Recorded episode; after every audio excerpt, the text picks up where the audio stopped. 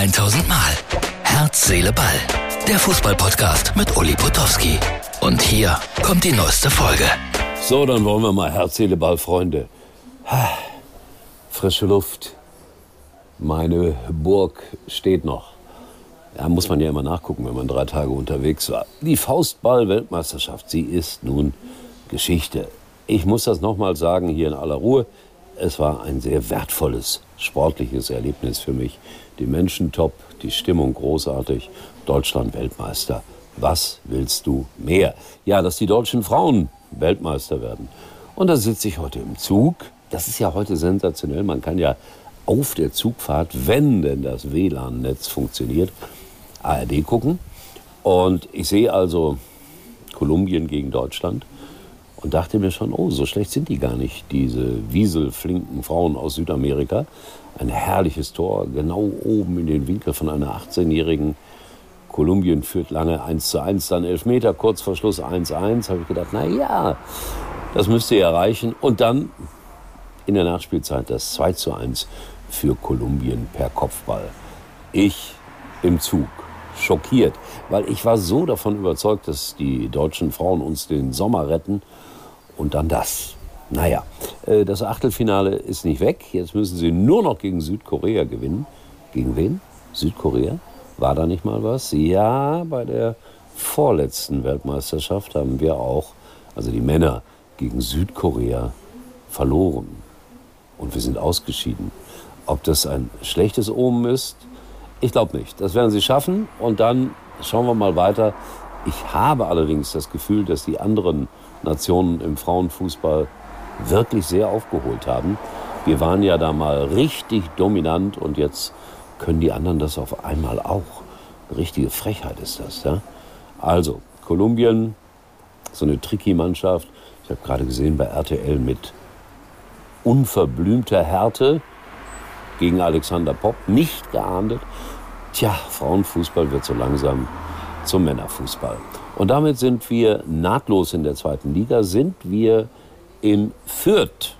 Denn die haben 5 zu 0 gewonnen gegen den SC Paderborn. 5 zu 0 gegen Paderborn. Da war doch was. Hat man nicht gesagt, das ist ein Aspirant auf einen Aufstiegsplatz? Ist da nicht der Weltstar Max Kruse hingegangen? Und dann das? Tja, und dann das. Also es gibt keine Garantien große Namen bürgen dann nicht immer dafür, dass es dann großartig läuft. Ja, es war der erste Spieltag. Ja, man muss mal die Kirche im Dorf lassen, um diese wunderbare Formulierung zu benutzen. Es ist noch alles möglich. Auch für Hertha BSC.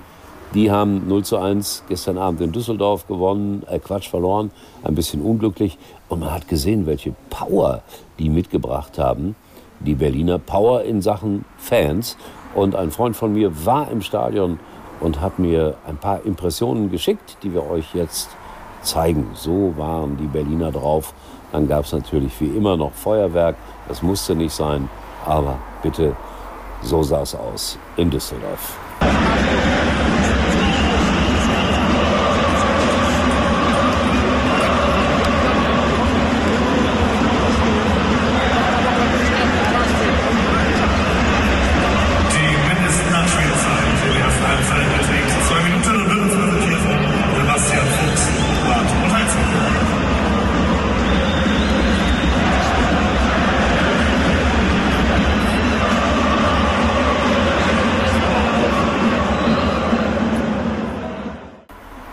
Hat aber nicht geholfen, genauso wenig wie die vielen tausend Schalker, die in Hamburg waren.